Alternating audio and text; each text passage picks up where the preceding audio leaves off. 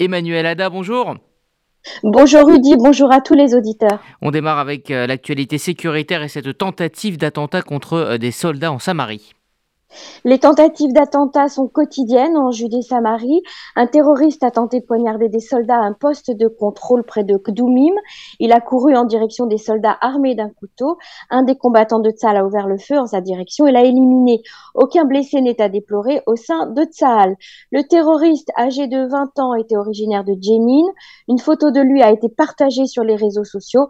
On le voit tenant une arme et s'identifiant au mouvement terroriste palestinien. Une récente opération conjointe de la police et de Tzal a permis de dépister un réseau terroriste orchestré par le Hamas, un réseau de Palestiniens qui collaboraient avec des terroristes en Judée-Samarie en guise de riposte. 230 permis d'entrée en Israël d'ouvriers de Gaza et de proches personnes impliquées dans des actions terroristes ont été invalidés. Et la journée d'hier a été marquée par cette conférence de presse très attendue du ministre de la Sécurité nationale, Itamar Benvir. Lors de cette conférence de presse, Itamar Ben-Gvir a annoncé la création d'une garde nationale afin d'être prêt à l'éventualité d'un nouvel embrasement des villes mixtes en Israël. On se souvient que certaines villes mixtes comme euh, Yafo ou Lod ou Akko avaient été sujets à des violences civiles qui avaient totalement échappé à la police. Cette garde nationale sera composée donc de gardes frontières de réserve. Une telle structure existe déjà dans plusieurs pays occidentaux comme en France où la garde nationale avait été créée euh, et reconstituée par le président François Hollande en 2016 après la série d'attentats islamistes. Deuxième point important de cette conférence de presse, le ministre Ben Gvir a décidé de remédier au problème des départs massifs de policiers ces dernières années dû au manque de budget.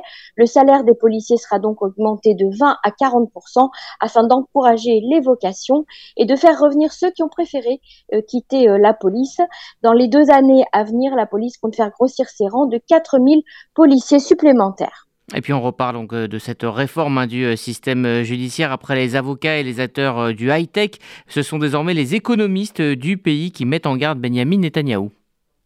Ils sont pas moins de 147 économistes réputés du pays, certains même proches du Likoud ou de Benjamin Netanyahou, qui mettent en garde le Premier ministre sur les conséquences économiques de sa nouvelle réforme judiciaire. En effet, ils craignent la baisse des investisseurs étrangers, comme c'est déjà le cas dans le high-tech, des investisseurs étrangers qui voient d'un sale œil le tournant que prend la politique israélienne.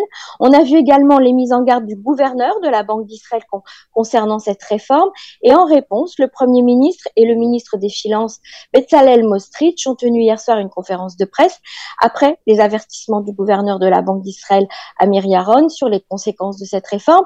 J'entends des, des inquiétudes concernant l'impact de la réforme judiciaire sur notre force économique, a dit Benjamin Netanyahu, et je veux mettre les choses au clair. La vérité, c'est que c'est exactement le contraire. Nos mesures non seulement ne nuiront pas à l'économie, mais la renforceront. Et puis euh, le président euh, israélien Yitzhak euh, Herzog s'est envolé hier pour Bruxelles. Il doit prononcer ce jeudi un discours à l'occasion de la journée internationale dédiée à la mémoire des victimes de la Shoah.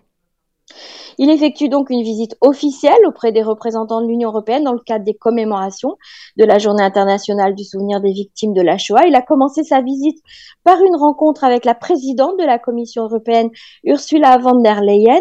Et à l'ordre du jour de leur discussion, c'est, eh bien, il s'agissait des relations entre Israël et l'Union européenne dans les domaines du commerce, de l'agriculture, du tourisme et de l'aviation, et puis les moyens d'approfondir la coopération dans d'autres domaines comme l'énergie ou le climat.